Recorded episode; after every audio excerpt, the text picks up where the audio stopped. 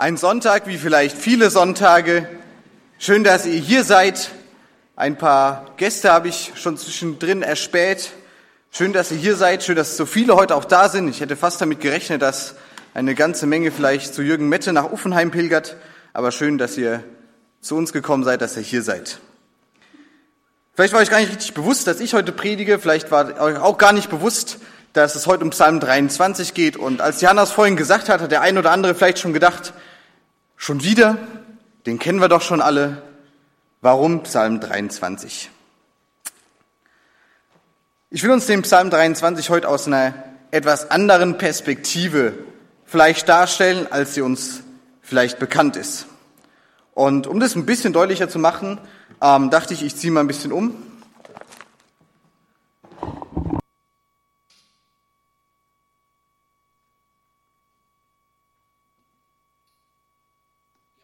über.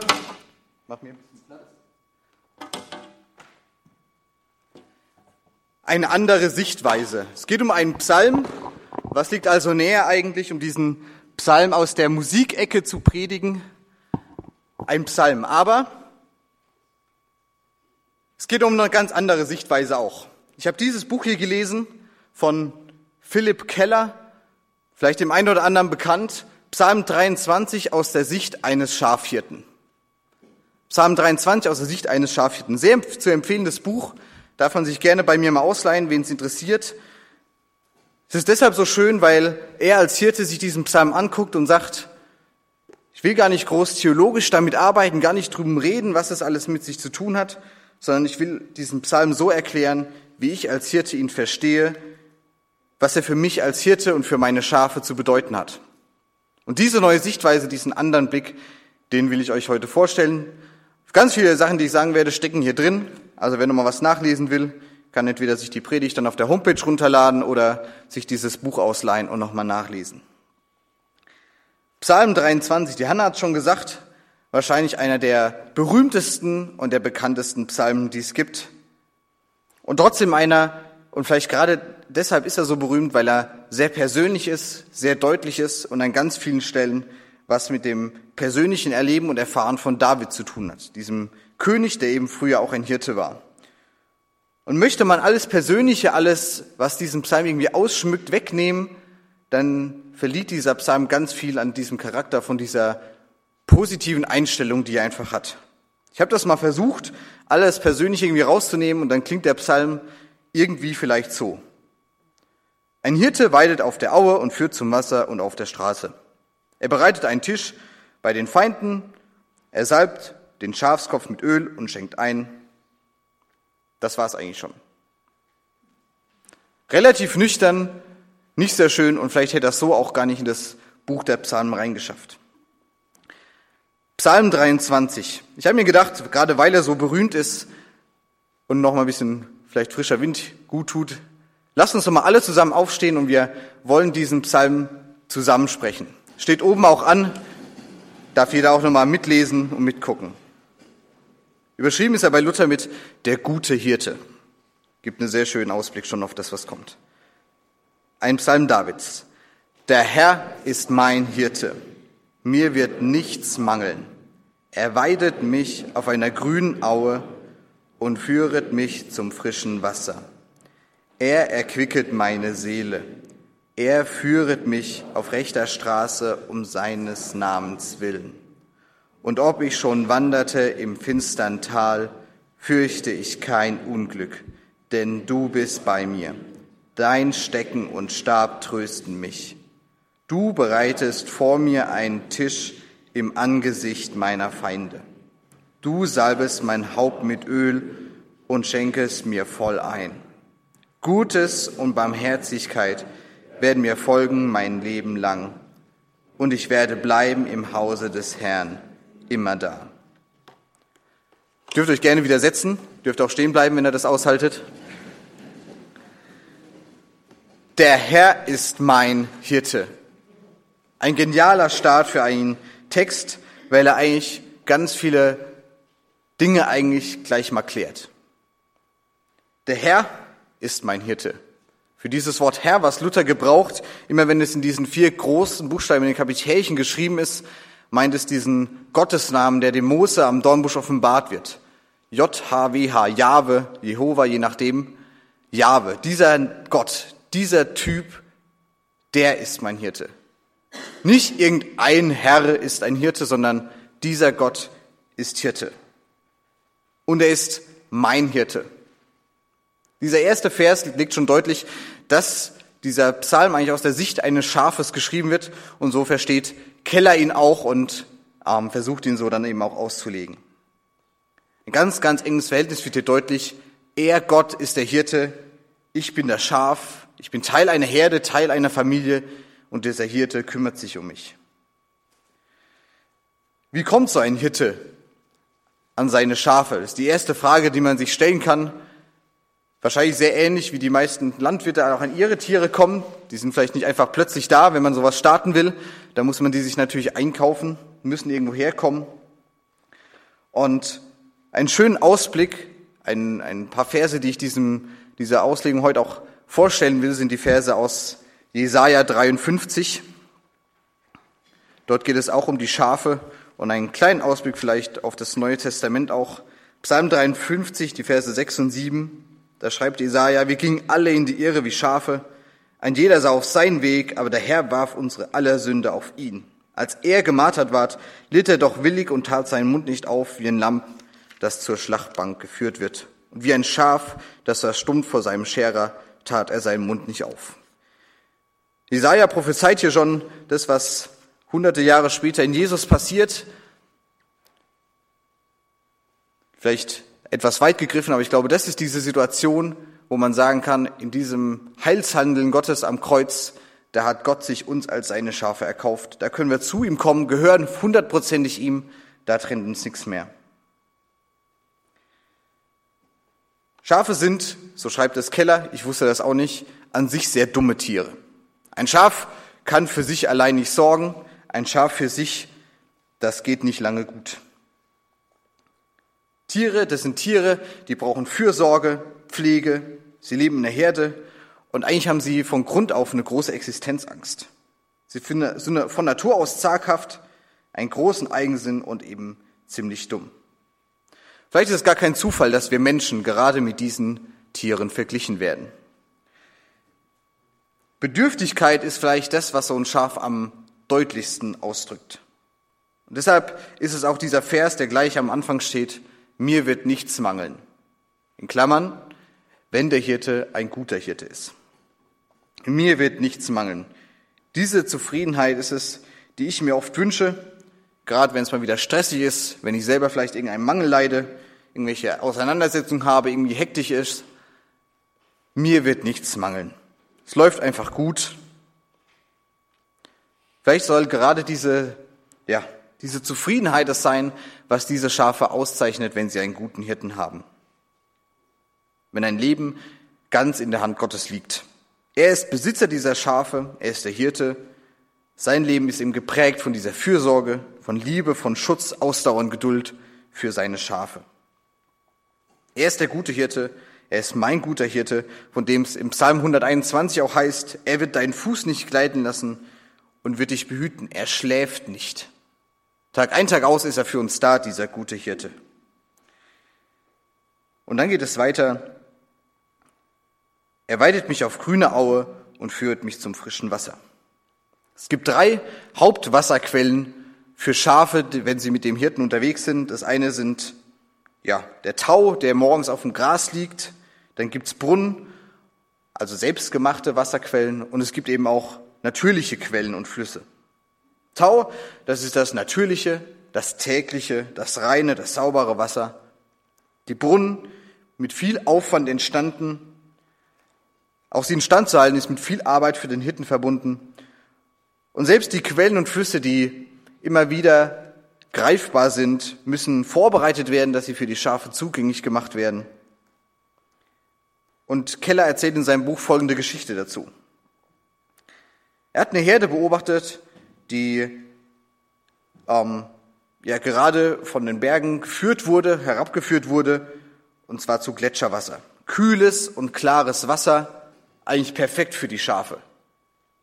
Aber die Schafe sind auf diesem Weg zu diesem Gletscherfluss und weil sie nicht abwarten können oder weil sie gar nicht wissen, was sie Tolles erwartet, bleiben sie schon auf dem Weg dorthin an dreckigen Pfützen stehen, an den Pfützen, wo andere Schafe schon durchgelaufen sind, Pfützen voller Dreck von der Umwelt, die es dort gibt, von dem Urin und Kot der anderen Schafe, also auch voller Krankheitserreger.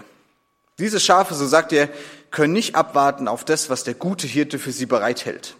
Sie nehmen sich das, was sie spontan vielleicht finden, ob das gut für sie ist oder eben nicht. Und vielleicht merkt man am Anfang gar nicht, was für Schwierigkeiten man reinkommt. Erst wenn die Krankheit tatsächlich ausbricht, merkt man, dass dieses Wasser doch nicht das Gute war. Eine erste Übertragung, welches Wasser will ich denn mir gönnen? Gebe ich mich auch mit den kleinen Pfützen zufrieden, die mich vielleicht immer wieder durchbringen? Oder will ich täglich neu dieses frische Wasser von meinem Hirten erwarten und bekommen, diesen Tau? Will ich diese Wasserstellen, diese Brunnen haben, die er für mich vorbereitet, wie auch immer die aussehen mögen? Was will ich haben für Wasser? Wie will ich mich von Gott erfrischen lassen? Was sind die Quellen, die meinen Alltag stärken, wo er mich ausrüstet, weil die, das Futter und das Wasser, das sind die wichtigsten Dinge für ein Schaf. Wo will ich auftanken, sagen wir so oft? Wo tanke ich geistig auf? Wo will ich mich erfrischen lassen von meinem Hirten? Wo will ich sein, dass das heißt, er erquickt meine Seele. Er macht mich vollkommen frisch. Und dann heißt es, er führt mich auf rechter Straße um seines Namens willen. Ich habe schon gesagt, Schafe sind Gewohnheitstiere. Auch das hat was mit vielleicht ein bisschen Dummheit zu tun. Ich habe gelesen, dass wenn Schafe nicht von einem Hirten von einer Weide zur anderen gebracht werden, dann bleiben die so lange auf dieser Weide, bis es tatsächlich dort nichts mehr gibt und vielleicht sogar bis sie sterben, weil sie einfach verhungern und verdursten. Und sie sind auch so Gewohnheitstiere, dass sie immer auf denselben Wegen unterwegs sind richtige Furchen durch die Landschaft sich ziehen, immer wieder dieselben Wege benutzen. Und Schafe, das ist ganz wichtig für Hirten, Schafe, die nur auf einem Platz gehalten werden, die gehen tatsächlich irgendwann ein. Die nagen so weit an, den, an der Aue, an der Wiese, bis tatsächlich sie die Wurzeln aus der Erde rausnagen und nichts mehr da ist, nichts mehr wächst. Deshalb ist so wichtig, dass es grüne Auen sind, und immer wieder der Hirte auch einen Weideplan hat. Er kann nicht die Schafherde ewig auf einer Weide lassen, bis da nichts mehr ist und dann weiterziehen. Schafe können Weiden über Jahre hinweg zerstören, dass da wirklich jahrelang nichts mehr wachsen kann. Deshalb ist es ganz wichtig, dass Hirten, auch Wanderhirten, oft die Weideplätze ändern und einen guten Plan davon haben, was wann ansteht. Das sind die richtigen Straßen, die guten Wege, die ein Hirte bestreitet und geht, dass seine Schafe immer gutes Futter haben und nicht Wiese nach Wiese zerstören. Und so hat dieser Hirte auch im Psalm einen, einen Weg für seine Schafe ausgesucht, seinen Weideplan gemacht und kämpft mehr oder weniger täglich auch gegen den Egoismus dieser Schafe, diese Gewohnheiten, die sich eingeschlichen haben, dass sie eigentlich gar nicht weiter wollen, sondern an dieser Stelle bleiben wollen und ohne den Hirten total aufgeschmissen sind. Ich glaube auch, dass unser guter Hirte uns immer wieder voranbringen will, uns immer wieder zu diesen frischen Quellen führen möchte und auch für unser Leben einen Weideplan hat. Aber dazu kommen wir auch später nochmal. Und dann mit Psalm 4 kommt ein großer, großer Wendepunkt in diesem Psalm. Bisher war der Hirte der an, nicht der Angesprochene, sondern von dem, der berichtet wird. Und dann heißt es in Vers 4, ob ich schon wandere im finstern Tal, ich fürchte kein Unglück, denn du bist bei mir. Das Schaf richtet sich direkt an seinen Hirten. Es wird sehr persönlich, es sucht diesen Kontakt. Ob ich schon wanderte im finstern Tal, ich fürchte kein Unglück, denn du bist bei mir. Gleichzeitig beginnt mit diesem Vers auch eine neue Jahreszeit im, im Jahr des Hirten.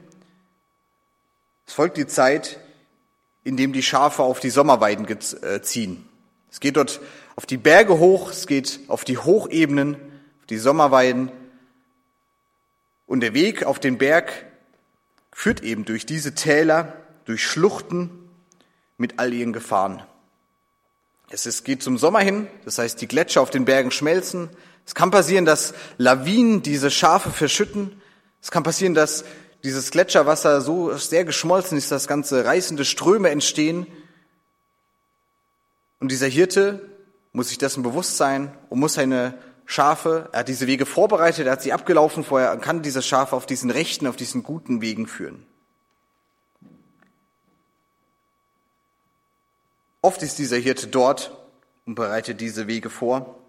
Er bereitet auch diese, diese Weiden vor. Und das ist eigentlich genau das, was dieser fünfte Vers dann ausdrückt. Du bereitest vor mir einen Tisch im Angesicht meiner Feinde. Wir kommen da gleich zu. Dieser Weg auf diese Sommerweiden führt durch Täler, durch Schluchten, durch Gefahren, aber der Hirte weiß Bescheid. Für die Schafe ist es sicher eine außergewöhnliche Situation. Sie müssen diesem Hirten voll und ganz vertrauen. Sie kommen immer wieder, vielleicht an kleine Weiden, wo sie sich wohlfühlen, aber der Hirte treibt sie weiter. Er führt die Schafe ruhig, ohne Eile, vor allem mit Rücksicht auf die jungen Tiere, die vielleicht das erste Mal eine solche Reise auf sich nehmen. Er weiß die drohenden Gefahren und sorgt immer wieder für Stärkung, für Nahrung und Ruheplätze auf diesem Weg. Und dann kommt ein Vers, der einem vielleicht ungewöhnlich erscheint, vielleicht sogar Angst macht. Dein Stecken und Stab trösten mich. Ob ich schon wandert im finstern Tal, ist diese Situation, fürchte ich kein Unglück. Du bist bei mir, dein Stecken und Stab trösten mich. Ich hole etwas weiter aus bei diesem Stecken und Stab. Das sind vielleicht vor allem dieser Hirtenstab, den auch der Papst trägt, ein langer Stab mit einem oben einem Haken, einer Biegung dran und diesem Stecken, ein ja, Knüppel, schreibt Keller in seinem Buch. Beides wichtige Dinge für den Hirten. Mit ganz unterschiedlichen Aufgaben. Oft ist es so, dass in, in Afrika oder auch in Amerika sich die Hirten diese, diese Stecken und Stäbe nicht kaufen, sondern selber herstellen aus jungen Bäumen und eben zurechtbiegen, zurechtschnitzen, wie sie es brauchen. Und beide haben ganz, ganz unterschiedliche Funktionen. Dieser Stecken oder kann auch ein Knüppel sein, ist relativ kurz und massiv und hat ganz verschiedene Funktionen. Drei Stück an der Zahl. Zum einen ist er die Hauptverteidigungswaffe. Wir können das, kennen das von David, der gegen Bären und Löwen kämpft. Sicher nicht nur mit seiner Schleuder, die ihm dann auch gegen den Kampf mit Goliath hilft, sondern eben auch mit so einem Knüppel. Mit einem Knüppel, der natürlich als Schlagwaffe dient, der aber auch geworfen werden kann und schon von weiter Distanz Tiere in die Flucht schlagen kann. Er kann aber auch korrigieren, dieser Knüppel. Er berichtet von Hirten, die er beobachtet hat, wenn Schafe auf dem Weg sind und auf der Weide grasen und ein Schaf vielleicht abhaut, auf dem Weg ist zu Giftpflanzen, da hat er Hirten beobachtet, die diesen Knüppel nach dem Schaf schmeißen und das Schaf schon so trainiert ist, dass wenn sie so einen Knüppel abkriegt, schon weiß, oh, irgendwas stimmt gerade nicht, ich muss jetzt umdrehen. Verteidigung, Strafe und Zucht und dieser Knüppel dient auch dazu, um die Schafe zu untersuchen. Gerade wenn die Wolle auf dem Schaf sehr dicht ist, ist es das Bestreben des Hirten, dass er mit diesem Knüppel die Wolle zur Seite macht und immer wieder drunter guckt, ob irgendwelche Insekten sich einnisten, ob die Haut, ob die, dass es dem Schaf einfach gut geht. Drei Funktionen dieses Knüppels. Lebensnotwendig also für Tier und Mensch. Der Stab hingegen ganz anders. Vielleicht das berühmteste Utensil eines Hirten, ein langer Stab mit oben einem, einer Biegung oder einem Haken dran. Man kennt das oft von ganz unterschiedlichen Positionen. Der, wie gesagt, schon der Papst hat oft so einen, einen Stab als ja, Hirte für seine Schafe. Oft wurden auch Pharaonen mit einem so ähnlichen Stab ähm, begraben oder auf dem Sarkophag dargestellt. Was hat es mit diesem Symbol auf sich? Dieses Symbol ist eigentlich das Wichtigste, wenn es darum geht, um Rettung und Versorgung der Schafe. Wenn so ein Schaf in einen Fluss, einen See irgendwo reinfällt, oder wir kennen das auch von der Geschichte von der Opferung Isaaks, sich ein Schaf in einem Dornbusch verheddert, dann ist natürlich das im Dornbusch das Schlechteste, wenn der Hirte sich da mit seinen Händen reinwühlt und auch versucht rauszukommen. Oder das Schaf schon in einem Fluss oder Strom reingestürzt ist. Da braucht der Hirte eben diesen Stab, und ähnlich wie beim Schwimmbad gibt es solche ähnlichen Dinge. Ihr kennt das vielleicht, solche ganz langen Stäbe mit einem Kreis am Schluss dran, wo man dann den anderen rausziehen kann. Genauso macht es dieser Hirte. Dieser Stab ist dazu da, um die Schafe im wahrsten Wortes zu retten, aus ihrer misslichen Lage rauszuholen. Und dann kommt es zu diesem Psalm, nach, oder zu diesem Vers, nachdem diese mühseligen Wege bestritten sind, du bereitest vor mir einen Tisch im Angesicht meiner Feinde. Ein Vers, der, glaube ich, ganz, ganz vielen Menschen schon Trost zugesprochen hat und dem ganz, ganz viel mehr steckt, als man vielleicht erwartet. Ich habe schon angesprochen, es geht um eine Vorbereitung dieser Sommerweiden. Es geht nicht um den wortwörtlichen Tisch, den man vielleicht vor Augen hat. Keller beschreibt, dass in ganz vielen Sprachen diese Sommerweiden einen Spitznamen auch haben, der eben Tisch heißt. Diese Sommerweiden, auf die die Herden im Sommer getrieben werden, die werden Tische genannt, weil dort eben das saftigste, das beste Gras ist, wie auf einem Tisch, der vorbereitet ist, ein Festmahl für die Schafe. Deshalb dieser Spitzname Tisch für diese besonderen guten und reichhaltigen Weiden. Diese Weiden können aber nur dann gut sein, ich habe es schon angekündigt, wenn der Weg dorthin vorbereitet ist und wenn der Hirte diese Tische, diese Weiden vorbereitet. Mehrmals im Jahr zieht er hoch, macht schon diesen Weideplan, wie lange kann ich auf welcher Weide bleiben, wann muss ich weiterziehen. Er nimmt Mineralien schon mit hoch auf diese Weiden, um dort den Boden vorzubereiten, zu düngen quasi, um Mineralien, vor allem auch Salze dort zu lagern, die die Schafe brauchen. Er jähte dort schon das Unkraut raus, vor allem die Giftpflanzen, dass es den Schafen dort gut geht. Er sucht sich einen Lagerplatz, bereitet auch diese vor.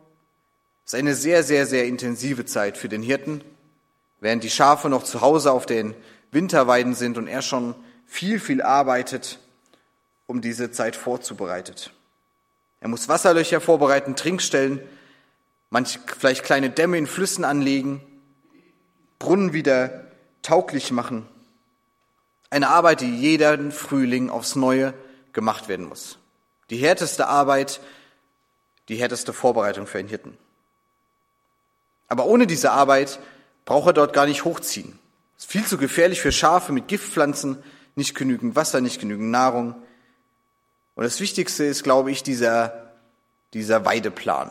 Zu wissen, wann kann ich weiterziehen, wann muss ich weiterziehen, wie reicht es aus für meine Schafe und wann geht's weiter? Ein genialer Hirte, den wir da haben. Schon Monate vorher sorgt er für das, was uns erwartet. Und es nicht einmalig, sondern jedes Jahr aufs Neue. Um das zu verhindern, dass wir in Unglück schlittern, bereitet er uns diese Tische, diese Weiden vor. Gleichzeitig gibt es diese Feinde. Die kann der Hirte natürlich nicht einfach ausrotten. Es gibt immer Pumas, Bären, weiß gar nicht, was noch für alle Tiere, die drohen. Selbst die Weite kann noch so gut vorbereitet werden in den angrenzenden Wäldern und, und Gebirgen. Da hausen diese Raubtiere und da kann der Hirte nichts dagegen tun, außer dass er, wenn er mit seinen Schafen dort ist, für sie zu sorgen und immer ein wachsames Auge zu haben, was passiert. Selbst in diesen guten Zeiten der Schafe muss der Hirte besonders wachsam sein. Wenn es den Schafen gut geht, ist es eigentlich diese Situation, wo der Hirte am meisten aufpassen muss, dass kein anderes Raubtier kommt, dass nichts passiert, dass die Schafe nicht in die Irre gehen, nicht sich über irgendwelche Giftpflanzen hermachen. Und ich glaube, das ist ein sehr, sehr schönes Bild, auch für uns Menschen. Ich weiß nicht, wie es euch geht, wenn es euch richtig gut geht, alles gerade super läuft, ihr vielleicht gar keine Gedanken an die Raubtiere, an die schlimmen Situationen haben, die um uns drohen.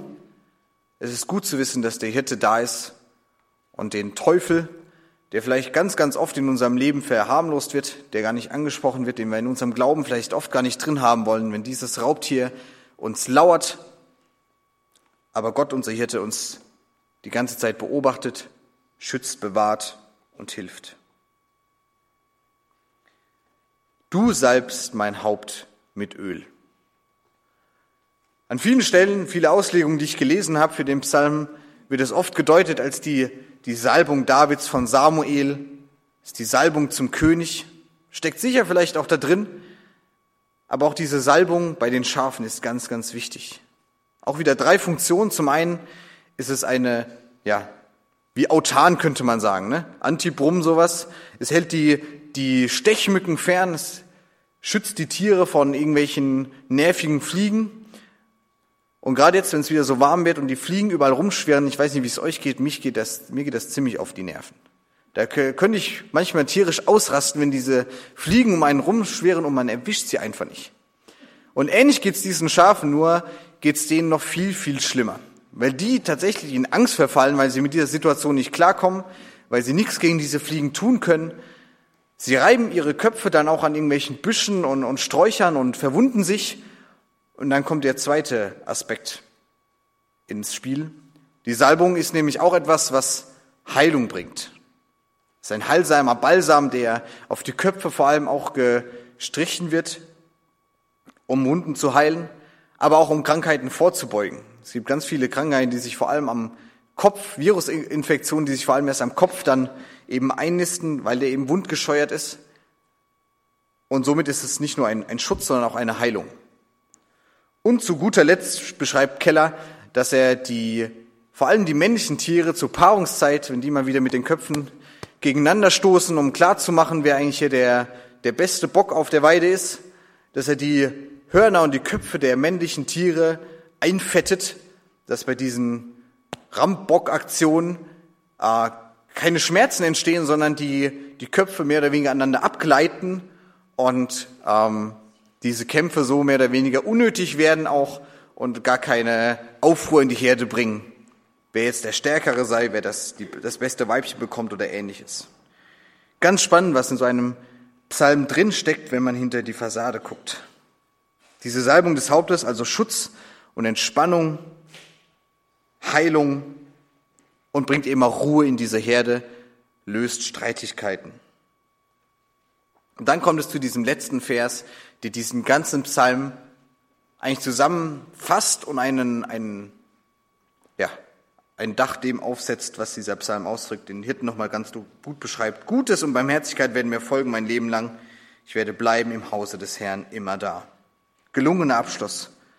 Wenn dieser Hirte ein guter ist, wenn er all diese Sachen macht, die Weiden vorbereitet, sich täglich um seine Schafe sorgt, dann ist es tatsächlich so.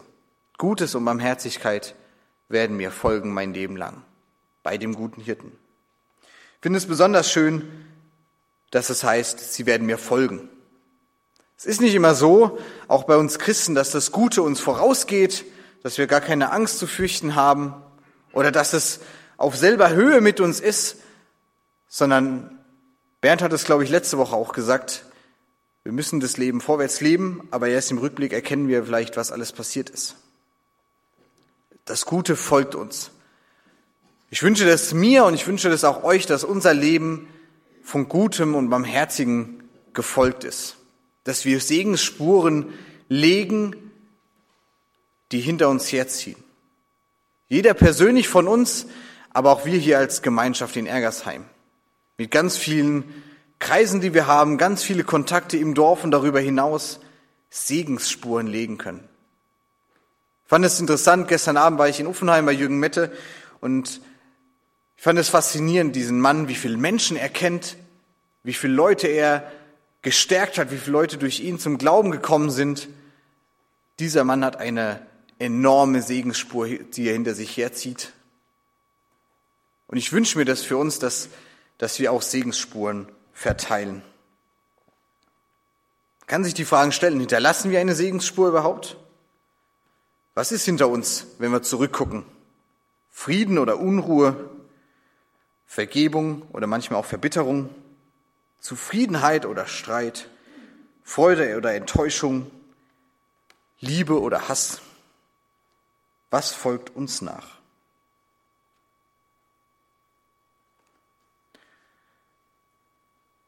Es ist nicht immer das Gute und das Barmherzige, was hinter uns liegt, aber ich glaube, es ist erstrebenswert. Und dann heißt der letzte Satz, ich werde bleiben im Hause des Herrn immer da. Auch dort wieder das Herr, das Jahwe, das, die Anrede an Gott.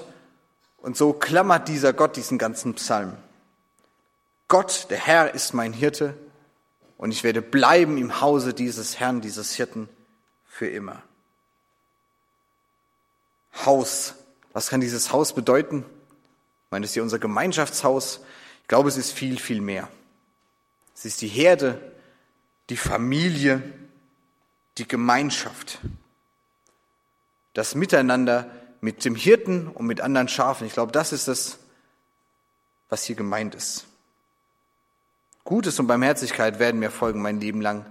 Ich werde bleiben im Hause des Herrn immer da. So endet dieser Psalm. Und ich finde das sehr, sehr mutmachend, zu wissen, dass Gott tatsächlich dieser Hirte ist. Es gibt diesen einen guten Hirten, der im Neuen Testament diesen beansprucht Jesus diesen Titel für sich, ich bin der gute Hirte. Und ich kann mir eigentlich kaum was Schöneres vorstellen, als dass Gott, als dass Jesus der ist, der meine Wege vorbereitet, mein Leben vorbereitet, sich um mich sorgt, täglich, minütlich. Und ich wünsche uns, dass, dass wir das erkennen und immer wieder erleben dürfen. Ich möchte beten.